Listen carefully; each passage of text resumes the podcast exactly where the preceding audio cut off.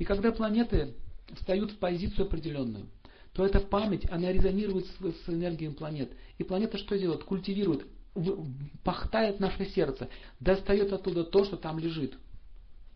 Допустим, если есть какое-то зло в человеке, а планета создает ситуацию, где это зло может проявиться по, полным, по полной программе. В этом заключается функция планет. Видеть в гороскопе человека, особенно в период Шаны Садысати, есть такое выражение. Садысати это транзит Сатурна, который движется через, который движется через знак зодиака, где стоит Луна. До нее и после. То есть три знака вот так вот проходит. Два с половиной года стоит в каждом знаке. Этот период называется отработки кармы. И вот однажды полубоги собрались все вместе и пригласили Туршани, Сатурна. Сатурн, он брат э, Дхармараджа. Кто такой Дхармарадж? Слышали?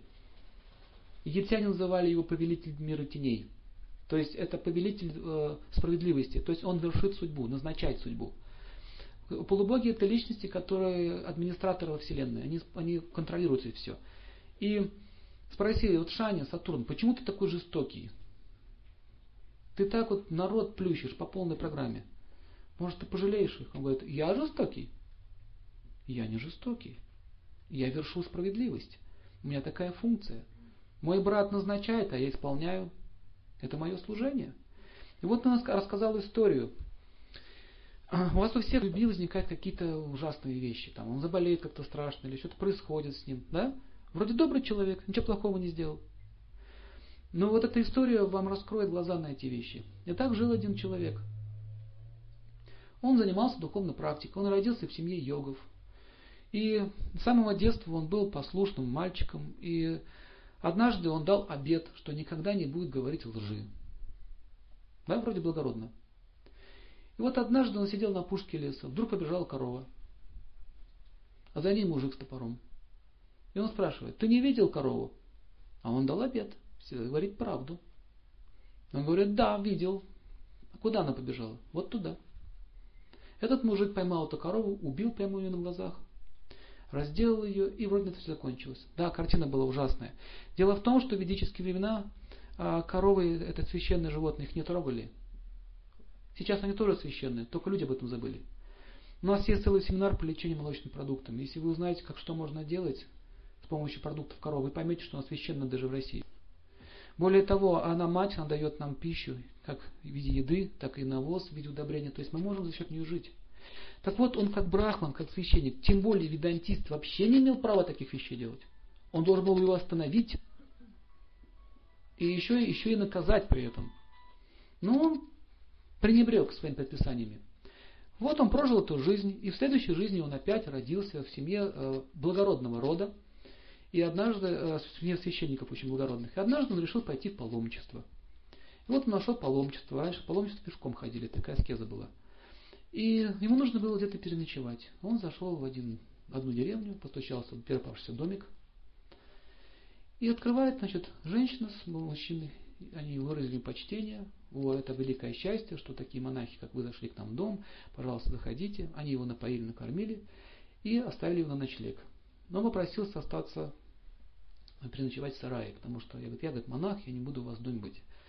И вот ночью эта женщина пришла к нему и говорит, как только я увидела тебя, я сразу поняла, что ты мой мужчина. В общем, я хочу стать твоей женой. И начала домогаться. Да ты что, говорит, с ума сошла? Во-первых, я твой гость. Во-вторых, у тебя муж. Ах, он говорит, так проблема вся в муже? Проблема в муже, да? Хорошо, и она ушла. Она ушла, взяла топор, отрубила голову спящему мужу принесла эту голову, говорит, вот, я убила своего мужа, ты теперь будешь моим. Все, проблем больше нет. Он схватился за голову, говорит, боже мой, ты сумасшедший, ты просто сумасшедший, что ты делаешь? И он схватил шмотки свои и побежал. И она закричала, ах так, держите его, хватайте, убийца. Он убил моего мужа и хотел меня изнасиловать. Он спрашивается, вот с чего бы это вдруг, да? Схватили этого человека, привели его к царю потому что он был знатного рода. Долго шел процесс, и все-таки царь сомневался, что это правда. Но факты налицо. Люди видели, как он выбежал. Видите, он побежал еще к тому же. Также видели, что она голову кинула ему на одежду, и он был испачкан кровью. Но все факты налицо. И ему присудили вот что. Ему отрубили правую руку, лишили всех прав, выгнали из страны, и, в общем, он остался нищим, бомжом, этим словом. И вот он, униженный, оскорбленный, калека, брел по полям и говорил, Господь, ну за что ж ты так меня? Я же вообще-то к тебе шел. Ему приснился сон. Он видел свою прошлую жизнь, как он дал этот обед, как он сидел на этой опушечке, и как он показал той самой рукой, которую отрубили, куда побежала эта корова. Потом он увидел, как эта корова, душа ее переселилась в новое тело, в тело этой самой девушки. А этот муж, который в прошлом был ее убийцей, ну, женился на ней. Они встретились, поженились. Она его убивает, а его наказывает таким образом тоже. Потому что он поступил несправедливо. И вот Сатурн объясняет, ты поступил, он, он поступил несправедливо. Он нарушил, он стал прочитать, что он нарушил. Я просто ему вернул то, что он сделал. Он не защитил правду, поэтому его никто не защитил. Поэтому ему солгали публично, оговорили его. Он показал рукой на эту корову, которая побежала, вместо того, чтобы защитить женщину. Корова это женщина, мать, женщина. Корова это кормилица. Корова это дарма религии и так далее. Стал перечислять. Посмотрите, сразу скольких богов он убил. Поэтому остался без защиты. То есть Сатурн очень подробно разложил и говорит, ничего лишнего. Все по заслугам. Вот это, вот это делает Сатурн. То есть карма, она накрывает человека за наши злые деяния. В принципе, он не хотел вроде делать зла. Да? Осознанно. Не хотел. Но вот этот дурацкий обед его, который привел вот к таким вот последствиям. Поэтому, когда мы даем какие-то обещания и обеты, нужно думать головой. Во что это все обернется? То есть, когда мы ради каких-то своих амбиций или обещаний потакаем злу, то нам придется пострадать. Вот эта история, она показывает, как действует закон кармы.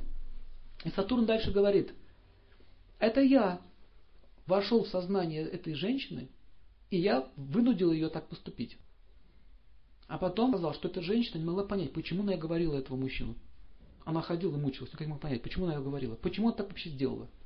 И вот заметьте, что в вашей жизни тоже такие случаи были. Ни с того, ни с сего. Не, не, не, не ожидаете. Вдруг раз вспыхивает какая-то ситуация, и на вас начинает вот эти вот какая-то клевета идет, какая-то грязь на вас полилась, и вы ничего не можете сделать. У кого так было? Поднимите руку. У меня так было тоже. У меня в армии так было. У меня жуткий был период. Я был всегда без вины виноватый.